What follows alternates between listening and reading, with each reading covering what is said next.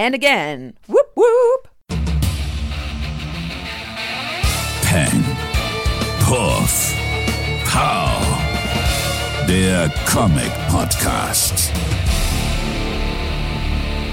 Dann sage ich herzlich willkommen zu einer neuen Ausgabe von Peng Puff Pow, der Comic Podcast. Und ich bin Robert Mollenhauer. Ich begrüße heute wieder jemand Neues. Ist unerschöpflich, dieser Fundus an Mitarbeitern, Entschuldigung, MitarbeiterInnen bei Black Dog Comics. Julian ist heute da. Hallo. Hallo, Robert. Also du hast vorher schon ein bisschen bei Black Dog gearbeitet, aber du hattest gestern quasi deinen ersten richtigen Arbeitstag. Richtig, genau. Ich bin im Verlaufe der Pandemie dazugestoßen, habe da immer so ein bisschen ausgeholfen, aber wie du gerade gesagt hast, gestern ging es dann endlich los. Ja, cool. Wie war der erste Tag? Eigentlich genauso wie die restlichen Tage bisher. Also ich glaube, das Gefühl, dass sich da jetzt was verändert hat, wird sich jetzt im Verlauf der nächsten Zeit einsetzen. Hat sich grundlegend irgendwie was geändert für dich an, so an den Aufgaben? Ich frage nur deshalb, weil Mario jetzt auch hier war und Hans und äh, natürlich ist, wenn ich Patrick hier habe oder, oder Dirk, die sind natürlich ein bisschen deeper so in dem ganzen Business an sich. Was sind so eure Tätigkeiten? Da habe ich, glaube ich, haben wir noch nie drüber gesprochen. Äh, meine Tätigkeiten vor allem sind, äh, ich springe jetzt relativ viel vorne rum. Mhm. Bin, also das Pendant zu Hans könnte man sagen. Hans ist ja eher hinten quasi äh, tätig. Ich bin, wenn ihr reinkommt, quasi mit das Erste, was ihr sehen werdet. Mhm. Äh, ich verteile alles, was, sage ich mal, nicht in Versand geht, äh, vorne im Shop, äh, sorgt dafür, dass das alles toll aussieht und man natürlich auch alles findet, was man sucht. Berate natürlich gerne und ja, leite die Leute durch den Laden. Wunderbar. Ja, Beratung ist dann auch schon mal das erste Stichwort. Was ist denn so dein Steckenpferd?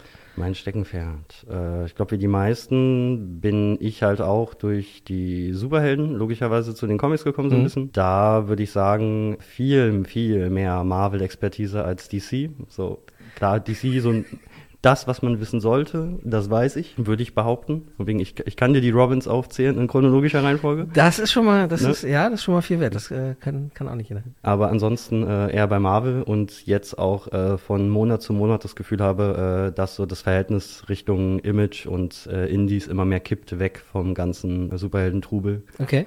Nicht, dass es langweilig ist, aber ich glaube, alle Leute, die halt auch im Thema so ein bisschen mehr drin sind, wissen halt, Superhelden ist schön und gut, Mhm. aber es gibt halt noch so viel mehr. Ich sag gerne, äh, Superhelden sind so die Popmusik quasi.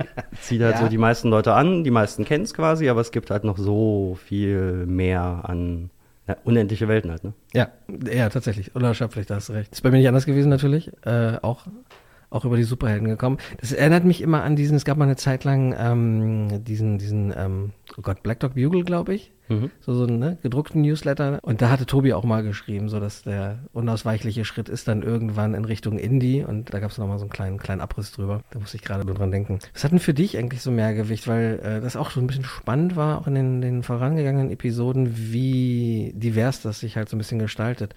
Äh, eher Autor, Autorin oder eher Zeichnerin? Gute Frage. Ich würde sagen, die Kombination, so ein bisschen. Mhm. Also, äh, wenn die Story super ist, aber äh, die Zeichnung mir einfach subjektiv einfach nicht zusagt, dann Mhm. ist es halt schwer, sich da durchzukämpfen. Äh, andersrum genauso, wenn halt die Zeichnungen bombastisch sind, aber äh, das Skript so geschrieben ist, dass ich mir denke, das könnte ich auch, dann, ne, also, Ein Schelm, wer da jetzt an Spawn denkt. Also die, die Mischung macht's, sage ich mal. Und wenn du sagst so Marvel, was, was da so? Was bei mir immer geht, ist Captain Marvel. Okay. So quasi mein Steckenpferd, so mein Äquivalent zu äh, Dirks X-Men, wie Ja. er ja quasi in, jetzt vor ein paar Folgen erzählt hat. Da bin ich äh, voll investiert. Was halt auch ein lustiger Zufall ist, dass wir jetzt mit Dirk halt den X-Men-Experten Mhm. vor, vor kurzer Zeit hier hatten und jetzt gerade ein Crossover zwischen X-Men und Captain Marvel stattfindet. Okay. Und ich würde behaupten, die meisten sind eher bei äh, den X-Men so äh, in der Thematik so ein bisschen mehr drin. Mhm. Was auch bei Dirk, glaube ich, der Fall war, was halt jetzt auch das Schöne ist, dass er dann zu mir kam und meinte, ey, jetzt gibt's ja das Captain Marvel Crossover, heißt, er liest jetzt Captain Marvel. Und ich halt sagen konnte, ey, X-Men von mir aus halt auch gar nicht angefasst wurde bisher, weil, also auch da wieder Basic Wissen, Mhm. kennt man ja. Aber ist ja auch einfach bekanntermaßen eine eigene Welt im Marvel-Universum. Das ist, ja, das ist nochmal ein Comic-Universum in- im Marvel-Universum, Genau, da gebe so ich dir völlig recht. Das ist, äh, Eben, und da habe ich mich bisher nicht rangetraut, weil da kenne ich mich zu gut. Äh, wenn ich dann nämlich X-Men lesen würde, würde ich natürlich gerne alles lesen. Und dann habe ich die Wahl, lese ich X-Men oder alles andere. Ja. So ein bisschen.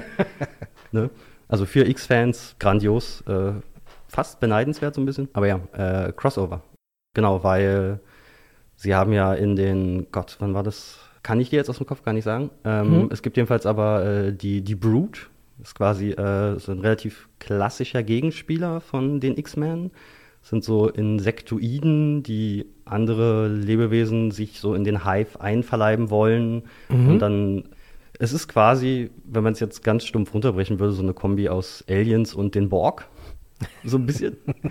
Und mit denen haben die X-Men halt auch schon Ewigkeiten irgendwie immer wieder Probleme gehabt. Ich glaube, die wurden von Chris Claremont damals auch erfunden und hatten da aber auch schon Berührungspunkte mit Carol Danvers, die damals noch Miss Marvel war. mhm. Äh, hatten halt quasi da schon äh, Überschneidungspunkte mit den X-Men, aber halt auch mit ihr quasi. Äh, so eine Sto Story, glaube ich, aus den 80ern war das. Irgendwie so, ähm, wo sie halt auch zum ersten Mal ihre äh, Binary-Kräfte kriegt. Äh, das war eine Zeit, wo sie, glaube ich, keine eigene Reihe hatte äh, und dann halt eher so ein bisschen Gaststar-mäßig auch bei den X-Men unterwegs war. Ganz genau. Die parasitäre Alienrasse Brood tauchte zum allerersten Mal in Uncanny X-Men 155 auf. Autor war in der Tat Chris Claremont und das Heft erschien im März 1982. Zu Binary wurde Carol Danvers dann in Uncanny X-Men 164. In den Shownotes findet ihr aber auch nochmal zwei ausführliche Artikel zu den Brood und dazu, wie Carol Danvers Binary wurde. Long story short, das war mal und jetzt sind wir an einem Punkt angekommen, wo die Brood mal wieder am Start sind und mal wieder äh, irgendwas Böses fabrizieren wollen und das vereint dann wieder quasi die ganze Captain Marvel Geschichte und auch wieder die X-Men und da halt deshalb jetzt dieses kleine Crossover stattfindet, was halt auch äh, super schön gemacht worden ist, finde ich, also fast schon ein bisschen fies. Die Cover, man kennt ja diese Connecting Cover, wenn man die nebeneinander legt, die dann ein größeres Mhm. Panel ergeben. Äh, oft sind es ja die Variants, also öfters sind es Ja. eher Variant-Cover, die man sich dann extra holen könnte. Da haben sie es jetzt recht freundlich für die Leute, die es kaufen, glaube ich, gemacht, weil das ist das Standard-Cover. Sprich, Ah, cool. äh, das Standard-Cover ist gleich das Connecting-Cover und ergibt dann halt so eine riesige Fighting-Landscape zwischen Cool. den X-Men, dem Brute und den ganzen Captain Marvel-Cast. Also ist na, fies in Anführungszeichen, aber ist halt, äh, es äh, verleitet ein wenig dazu, gleich beides zu holen natürlich. Ja, na klar. Ähm, ähm, läufst du unter einem speziellen Titel, das? Ähm, Revenge of the Brute, okay. glaube ich. Soweit ich weiß, warum auch immer. Also es ist eine Geschichte quasi. Also Mhm. manchmal ist es ja eher dieses, wie bei den Events, äh, du kannst lesen, musst du aber nicht. Da macht es für mich eher den Anschein, äh, dass du wirklich beide Reihen auch lesen solltest, um wirklich Mhm. den kompletten Umfang der Story zu kriegen. Und bei den X-Men hat es, glaube ich, einen anderen Titel. Warum auch immer, also auch bla bla bla of the Brood. Also Okay. es, ist, es ist dieselbe Geschichte, hat aber zwei Namen, aber ist doch das gleiche. Oh. I don't know. Also, klären wir. Eventuell kriegen wir da ja noch Unterstützung ähm, und sortieren das nochmal. Na sichi, gerne doch. Der Story Arc, also Handlungsbogen, heißt bei den X-Men Lord of the Brood und erscheint in X-Men Ausgaben 19 bis 21. Bei Captain Marvel nennt sich das Ganze Revenge of the Brood und wird in Captain Marvel 46 bis 48 erzählt. Diese sechs Ausgaben ergeben dann zusammen ein großes Connecting Cover. Das Finale erscheint dann übrigens in Captain Marvel 49. Sehr schön. Aber Captain Marvel und äh, wenn das so dein, dein ich will nicht mehr Steckenpferd sagen, aber Mhm. eigentlich ist es das. Ich werde mich verwirrt, weil Captain Marvel hat ja einen, einen Relaunch quasi oder eine eigene Serie bekommen. Wann war das? Vor zehn Jahren ungefähr? Genau, 2012, glaube ich, äh, hat sie den Mantel äh, quasi übernommen. genau. Und war aber nicht Carol Danvers, ne? Das war jemand anders. Ah, Ewigkeiten vorher äh, war es, es gab sehr, sehr viele Leute, die den Mantel irgendwie getragen haben. Okay. Ähm, ich glaube, äh, wer, wir können darüber, glaube ich, nochmal ausführlicher reden im kurz, weiß nicht, im November, Gerne. bevor der Marvels-Film kommt, was ja quasi äh, Captain Marvel Lass 2 uns- ist. Können wir gerne machen. Da müssen wir da jetzt gar nicht so genau Mhm. drauf eingehen. Dann machen wir da nämlich nochmal ein kleines Captain Marvel Special. Gerne, gerne. Das ist super geil. Na, weil da hast du ja ähm, quasi äh, Monica Rambeau, die ja quasi als Captain Marvel erstmal unterwegs war. Dann hattest du Gannis Well, den Sohn von Marvel, dem Original Captain Marvel, der dann Captain Marvel war. Dann gab es da noch andere Leute. Also es gab, es ist ein Mantel, der ging eine Weile rum, Mhm. weil irgendwie war es immer, ja, natürlich sollte diese Figur jetzt den Mantel tragen. Also er wurde ein bisschen rumgereicht Mhm. durch äh, Leute, die irgendwie immer mehr oder weniger Bezug zum Original hatten, bis er dann irgendwann bei ihr ankam. Und soweit ich weiß, auch, also klar bis zum heutigen Tag. Und Mhm. es würde mich wundern, wenn sie das in Zukunft auch nochmal ändern würden. Das hatte mich nämlich überrascht, als das war damals dieses ähm, Empire-Crossover. Mhm. Da äh, Captain Marvel dann nämlich äh, Bestandteil der Avengers war und dass dann Carol Danvers war, obwohl sie es halt, wie gesagt, aber da- dann sortieren wir das nochmal. Mhm. Wenn der Film rauskommt, finde ich eine gute Idee. Sie ist aber jetzt, äh, aber sie ist jetzt nämlich auch bei den neuen Avengers, ne? Ist sie mit dabei? Richtig, genau. Gibt's, wie, also gibt's eine, es gibt eine Hauptserie Captain Marvel, dann ist sie bei den Avengers dabei, dann dieses Crossover gerade. Ich habe jetzt auch im Marvel Previews gerade gesehen, äh, dass Monica Rambeau kriegt als, wie hieß sie? Photon. Photon, genau. Genau. Gibt's auch eine kleine Miniserie gerade? Genau, die, die läuft jetzt schon. Also äh, ich hatte gestern, glaube ich, die dritte Ausgabe in der Hand. Äh, Marvel macht ja jetzt seit langer Zeit diese, länger, langer Zeit, lang ist relativ, aber Mhm. seit einer Weile ja schon dieses, ähm, sie bringen eher mehr Miniserien Mhm. raus, abgeschlossene Geschichten. Ähm, Finde ich persönlich aber auch ganz gut. Ja. Ne? Äh, weil kann man sich, glaube ich, auch als äh, das Creative Team kann sich, glaube ich, ein bisschen mehr darauf einschießen, ey, wir haben jetzt fünf Ausgaben, können das ein bisschen besser strukturieren, glaube ich. Äh, also mir würde es, mir persönlich würde es, glaube ich, einfach machen, auch zu wissen, okay, das habe ich als Spielraum, Mhm. so kann ich mir das aufbauen, besser als dieses, okay, ja, mach mal, schreib mal, zeichnet mal. Oh, äh, by the way, nächste Ausgabe ist äh, die letzte, weil hat sich nicht verkauft. Ist so ein bisschen, okay, gut. Kennt man ja aus äh, Serien und Co. ja auch, Ja. Äh, wenn das Ende eher abrupt kommt, dass das dann leider seltenst schön zu Ende gebracht wird. Deshalb äh, dabei Photon halt super, äh, fünf Ausgaben. Passend natürlich auch, äh, wenn wir jetzt bei Ausgabe 3 sind. Ich glaube, es waren fünf Teile, die rauskommen. Äh, dann vergeht noch ein bisschen, dann kommt der Trade und dann ist schon November und dann kommt der Film. Ne? Also, Ein Schelm, wer glaubt, dass da jemand äh, ne? die Filme nutzt, um Sachen rauszubringen. Es war auch äh, The Guardians of the Galaxy kommt ja jetzt demnächst, der dritte Teil. Äh, es gibt eine Rocket Raccoon kriegt, glaube ich, nochmal eine Serie. Groot Mhm. kriegt eine kleine Miniserie. Guardians of the Galaxy fangen nochmal neu an. Ja, also ist ein Schema zu erkennen, Ja, sagen wir mal.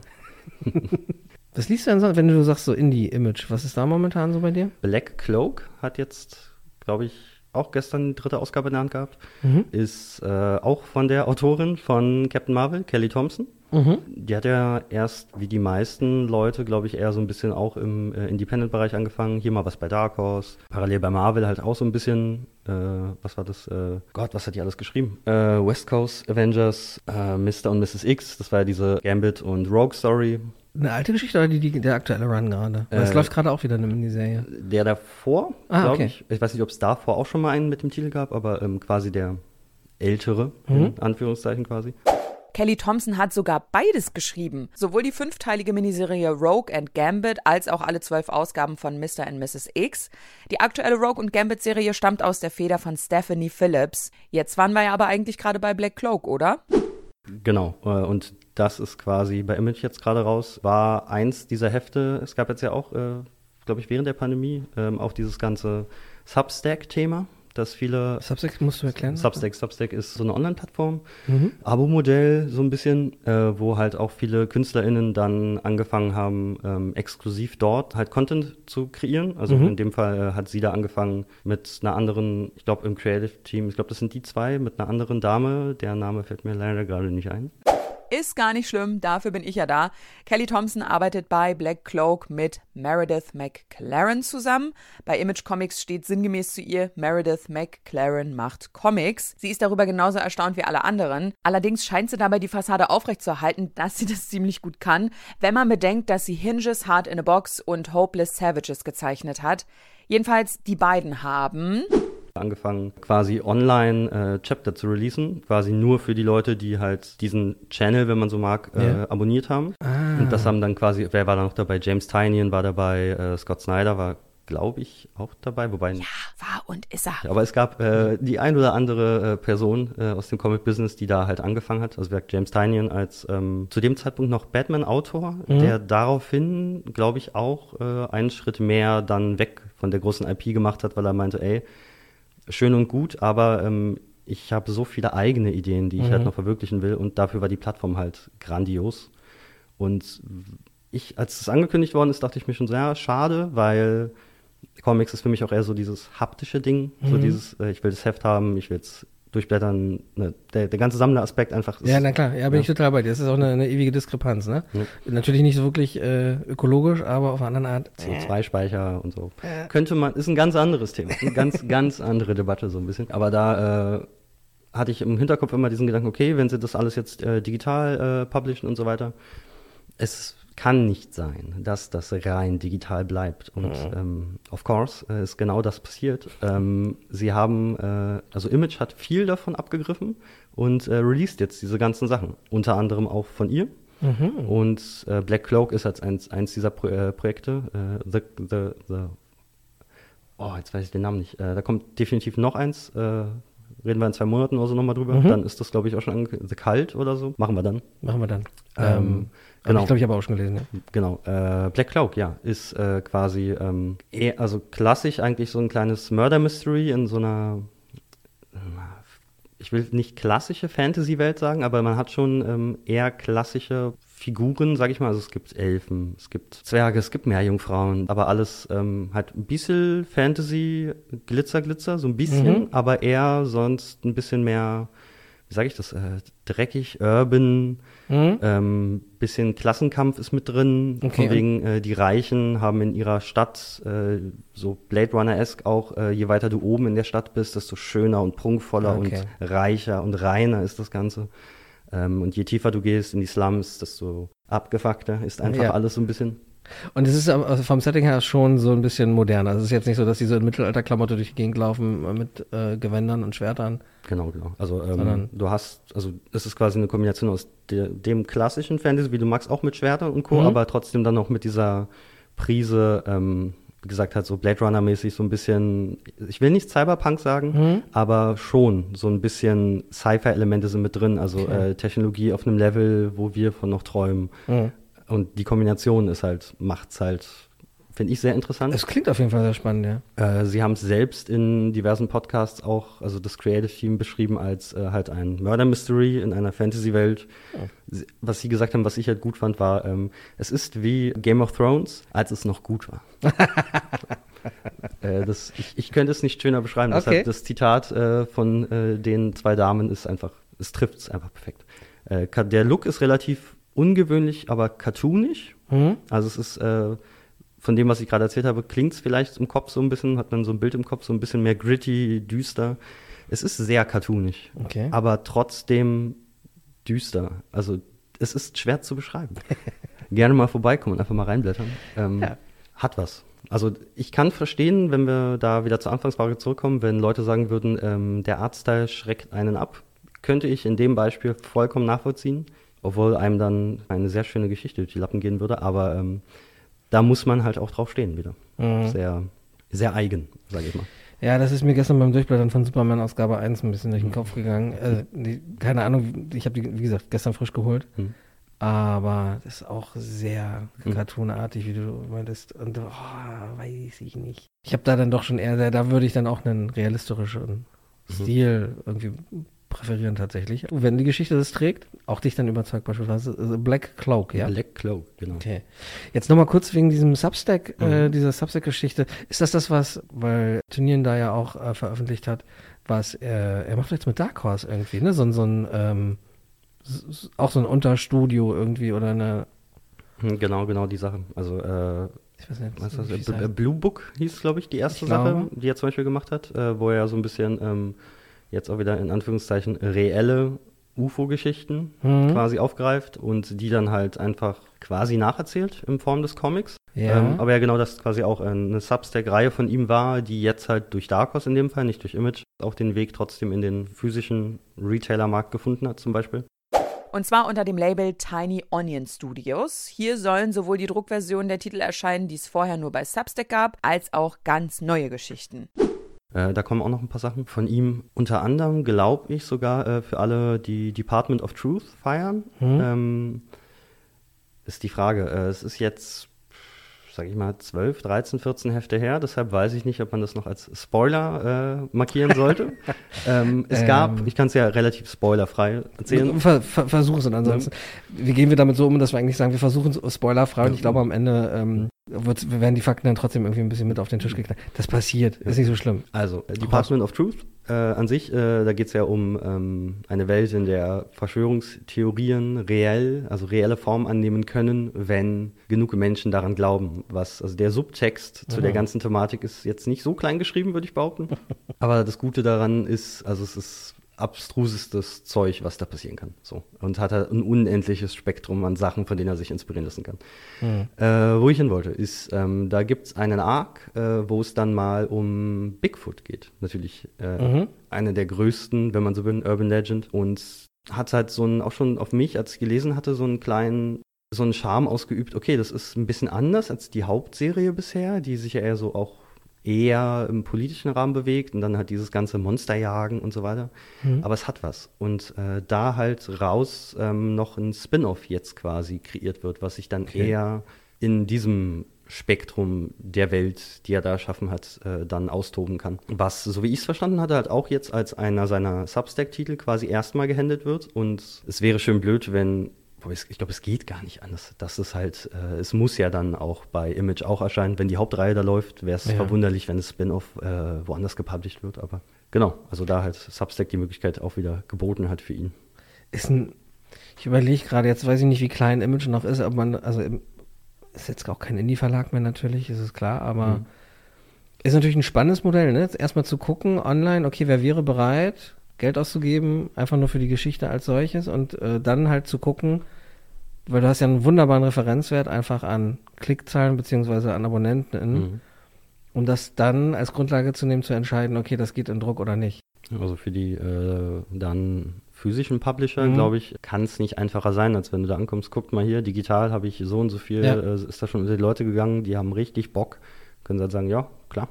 Weil wenn es digital, was ja glaube ich schon eher in dem ganzen Business jetzt irgendwie äh, schon eher nicht die Hauptzielgruppe ist. Also Mhm. ich glaube, es lesen weniger Leute rein digital als physisch. Aber wenn es digital schon ein Hit ist, äh, ist die Wahrscheinlichkeit, glaube ich, sehr hoch, dass es halt physisch genauso wäre. Ja. Ja, zumal, ne, du hast halt immer noch diese große Menge an Unbekannten. Ne? Es, Mhm. ähm, muss da dran denken an die Geschichte mit DC, die äh, alleine entscheiden, wenn es nicht genug Vorbestellungen gibt, gibt es das Trade halt einfach nicht. Mhm. Was ich auch interessante Politik finde, weil du ja nie weißt, wer es trotzdem kaufen würde. Weil du kannst ja nicht nur immer von den Best- Vorbestellungen quasi ausgehen. So. Eben, das Ähm, hat immer diesen, ne, die, diesen unbekannten Faktor quasi. Äh, wer wird es kaufen, wenn er es im Regal sieht? Genau. Ne? Oder halt irgendwann, weiß ich nicht, auch auf, auf lange Sicht, ne? Äh, wer, wer jetzt James Tinian noch nicht kennt und dann irgendwann sieht so, oh, das ist ja geil, was hat denn der sonst noch so gemacht? Ah ja, aber gibt's leider nicht mehr, so hm, Pech Richtig. gehabt. Ja. Ja, ist, also um Gottes Willen, ne? Äh, Stelle ich mir auch schwierig vor, da irgendwie als Entscheider irgendwo zu sitzen. Und gerade unter den aktuellen Gegebenheiten. Siehst du, machen wir doch noch ein klein bisschen Dealer-Talk heute. Freuen sich ein paar Leute. Ja, krass. Substack hieß das, ne? Also nicht, dass die Leute da jetzt hingehen sollen, aber. Nö, nö. Aber ähm, ist, finde ich, aber auch nochmal die Möglichkeit, äh, so ein bisschen ähm, näher an die AutorInnen, KünstlerInnen an sich einfach an äh, die Leute ein bisschen, na, ich will jetzt nicht persönlicher sagen, aber schon so ein bisschen persönlicher da den Kontakt suchen können. Mhm. Weil äh, das hat das Schöne auch zum Reinschnuppern. Bei Kelly Thompson weiß ich's, bei den anderen weiß, bei James Tynion weiß ich's auch, aber das läuft, glaube ich, nicht über Substack. Worauf ich hinaus will, ist, ähm, auch ohne einen Cent zu bezahlen, kann man sich da trotzdem in einen kostenlosen Newsletter eintragen einfach und Mhm. kriegt dann halt wöchentlich Infos von der Person, wo man das halt macht, von wegen, ey, was habe ich gerade gemacht, äh, was steht an, hier ist ein kleiner Teaser, hier ist ein kleiner Preview, äh, persönlich nochmal Tipps für andere Sachen, die die Person halt feiert. Und wie gesagt, wenn man sich dann daraufhin entscheidet, da halt noch ein paar Euro. Ich würde jetzt, ich habe keine Ahnung, wie viel es ist, Ja. deshalb will ich auch gar nicht spekulieren. Weiß nicht, das Geld fließt direkt zu der Person, die die Kunst schafft, die Mhm. einen fasziniert und ist da so ein bisschen näher dran an dem Ganzen, sag ich mal. Also Ja. ich weiß nicht, was Substack da jetzt als äh, Firma irgendwie abzweigt. Irgendwas muss es ja sein, wir müssen ja auch von irgendwas leben, ist klar. Ja, klar. Aber ansonsten, ähm, es ist so ein, weiß nicht, also es gibt mir persönlich das Gefühl, so ein bisschen direkter äh, das supporten zu können, auf das ich Bock habe quasi.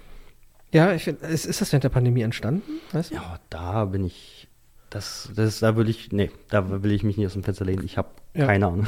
Du, cool. Da ist es mir quasi aufgetaucht. Also es war auch prädestiniert dafür einfach, Ja, glaube ich, so ein bisschen. Ähm, Gucke ich mir auf jeden Fall auch nochmal genauer an, weil Ähm, klingt halt so ein bisschen wie dieses Patreon-System, ne? Genau, So, genau. Und das ist, ist ja schon geil, wenn du, so wie du meintest, direkt die Leute supporten kannst, die dir gefallen, weil du willst ja auch, dass die weiterhin die Möglichkeiten haben Richtig. und ähm, gerade mit allem, was so mit Aftershock gerade abgeht, für die, die es nicht Mhm. mitbekommen haben, die haben Insolvenz angemeldet und äh, haben eine lange Liste an Gläubigern hinten dran. Veröffentlichen jetzt trotzdem noch, Hm. aber mal gucken, da werde ich wahrscheinlich nächste Woche mit äh, Dirk im Dealer Talk nochmal drüber reden. Bin, Ähm, bin sogar ich sehr gespannt. Und äh, von daher, klar. Und wenn man KünstlerInnen irgendwie äh, immer unterstützen kann, ist das immer eine geile Sache auf jeden Fall. Richtig. Ja. Was, war- weißt du noch, was dein erstes Comic eigentlich war? Oh, ich habe überlegt. Ähm, es war, glaube ich, klassisch äh, eine Mickey Maus. Mhm. Einfach. Äh, wenn, wenn ich's, ich habe noch so ein Farbscheme sogar vom Cover im Kopf. So ein bisschen. Mhm. Also damit fing es an. Ähm, da war, glaube ich, dann auch relativ schnell für mich, also damals habe ich es noch nicht so realisiert, aber Mhm. auch schon da, was ich von mit X-Men meinte, ähm, einmal in dieser Welt, okay, was gibt es noch, was gibt es noch? Und dann relativ schnell auch durch äh, hier die Ducktail-Serie und so natürlich äh, Mhm. in Entenhausen mich hier sehr schnell wohlgefühlt.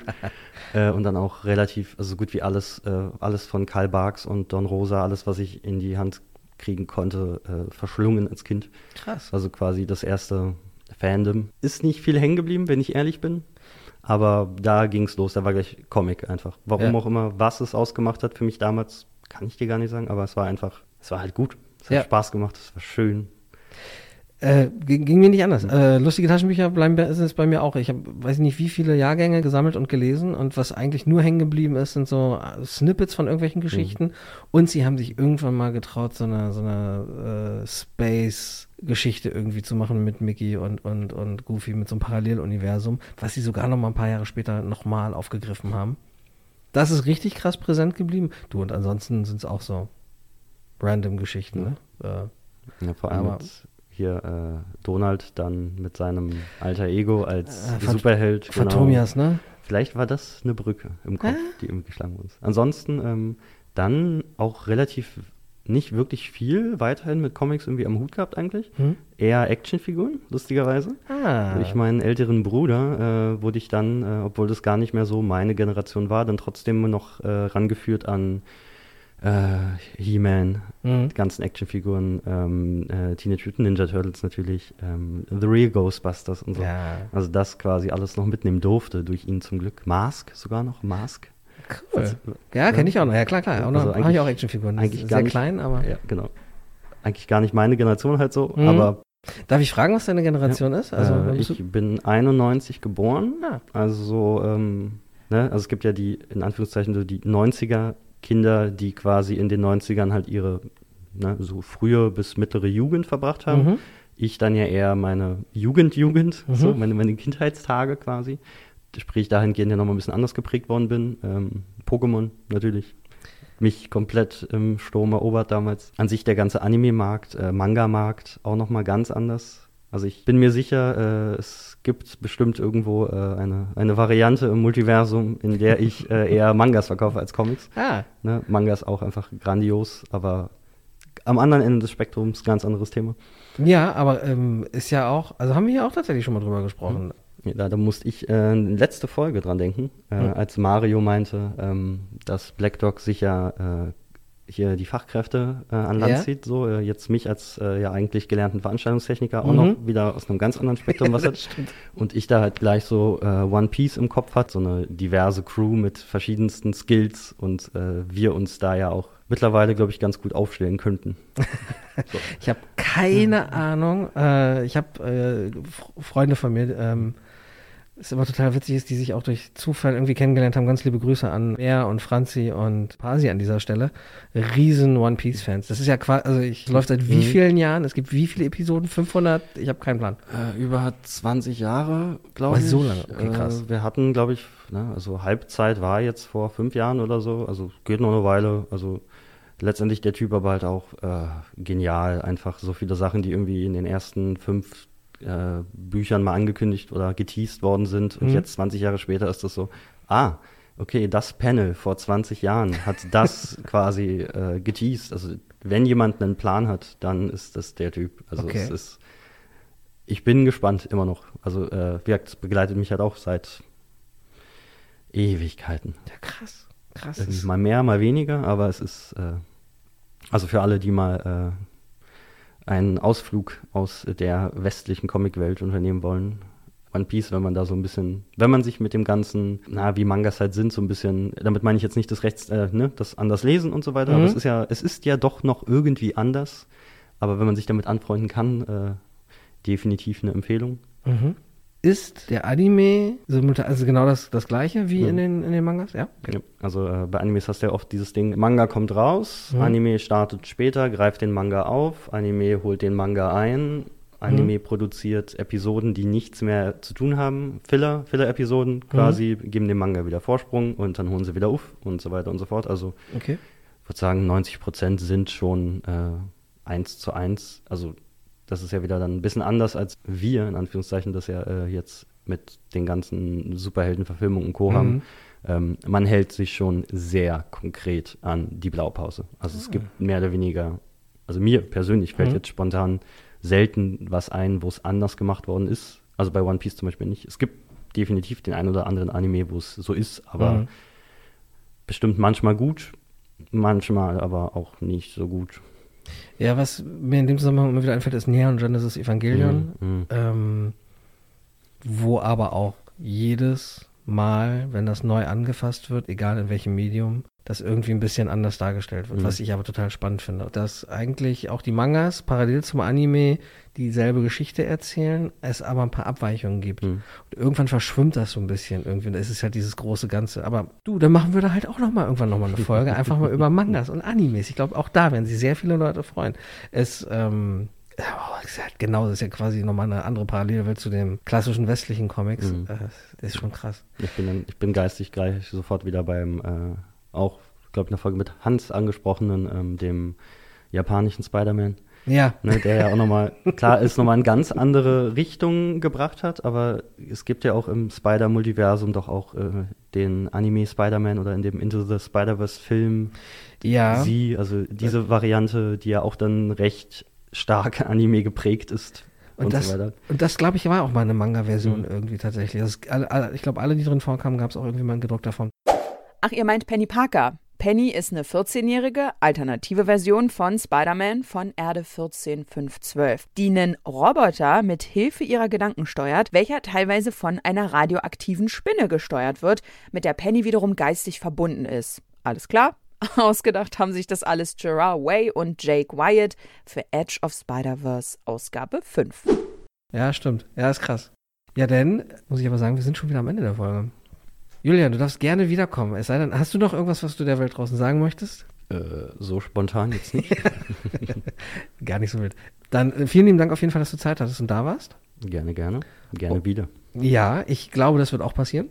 Und dann bleibt mir nur noch zu sagen, danke, dass ihr wieder zugehört habt. Und ansonsten findet ihr uns auch bei Instagram, pengpuffbau unterstrich der Comic Podcast. Da werde ich mal gucken, dass wir da vielleicht mal ein paar Bilder vielleicht auch reinkriegen jetzt von ähm, Black Cloak. Und ansonsten freue ich mich, wenn ihr wieder dabei seid. Die nächste Folge kommt diesmal auch definitiv dann am 29. März raus. Wird auch ein bisschen größer und da gibt es dann auch definitiv wieder einen Dealer-Talk. Bis dahin, Julian, vielen lieben Dank nochmal. Danke für die Einladung. Gerne.